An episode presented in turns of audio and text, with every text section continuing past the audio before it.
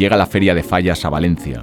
¿Quieres saber cuáles son todos sus carteles y todos los toreros que van a participar?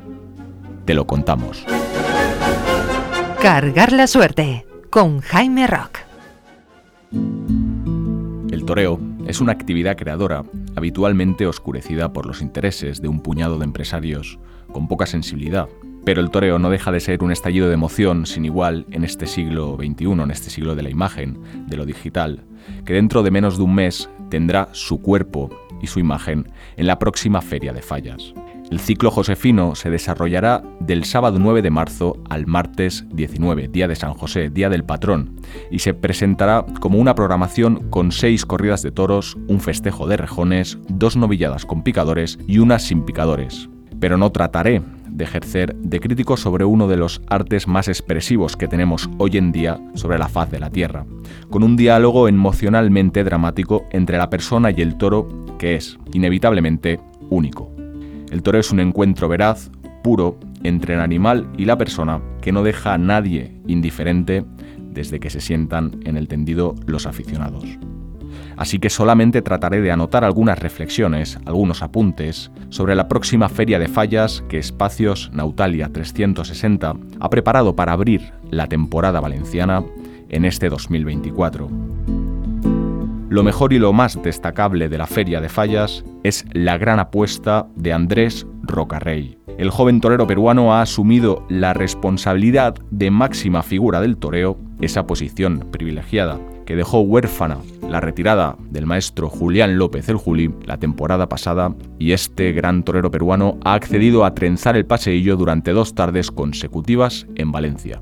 Un reto nada fácil, su primera tarde será el sábado 16 de marzo junto a Castella y Pablo Aguado, y frente a la ganadería de Victoriano del Río, unos ejemplares con los que ya triunfó el año pasado en Valencia, también en la Feria de Fallas.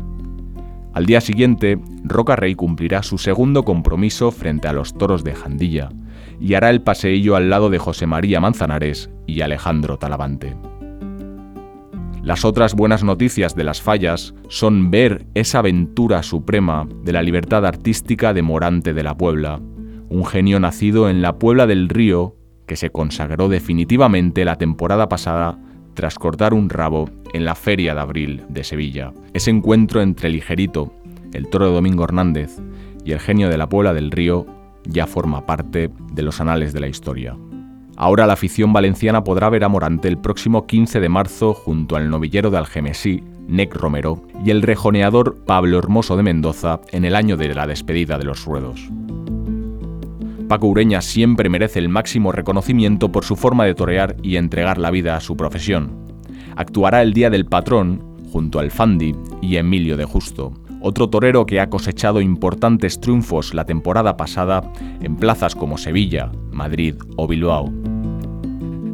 Tampoco hay que olvidar la inclusión a última hora del torero revelación Borja Jiménez, ni una puerta grande en las ventas de Madrid frente a tres toros de Victorino Martín había garantizado el sitio a Borja Jiménez en la primera feria de primera categoría de la temporada, como es la Feria de Fallas. Pero finalmente, el torero sevillano entró el día 18 de marzo junto a Juan Ortega y Cayetano.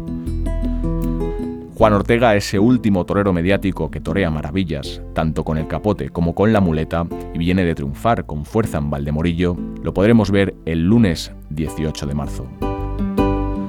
Y no hay que olvidar la gran gesta del torero de Benimaclet, Román Collado, en su corrida de toros en solitario el próximo domingo 10 de marzo, en la que celebrará su décimo aniversario de alternativa. Los cuatro novilleros valencianos de la feria también son otra gran noticia. Suponen una luz, un halo de ilusión de cara al futuro de la fiesta taurina en Valencia. Ellos son Alberto Donaire, riojano, de Calahorra, pero criado en la Escuela Taurina de Valencia, Samuel Navalón, de Ayora, pero criado en la Escuela Taurina de Albacete, Jordi Pérez, el niño de las monjas, o el joven de Algemesí, Nec Romero. Eso sí, todo hay que decirlo.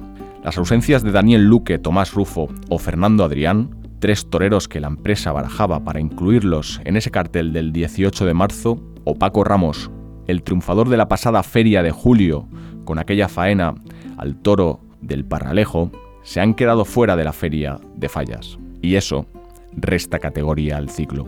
Pero de nuevo en la feria de fallas asistiremos a la plaza de toros como impacientes a sentir una nueva dimensión de la erupción volcánica del toreo. Aquí nos preguntaremos cuáles son nuestras ilusiones o cuáles son nuestros sueños.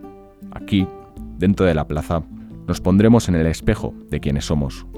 Todo eso y más ocurrirá en la Feria de Fallas. No se la pierdan. Cargar la suerte con Jaime Rock.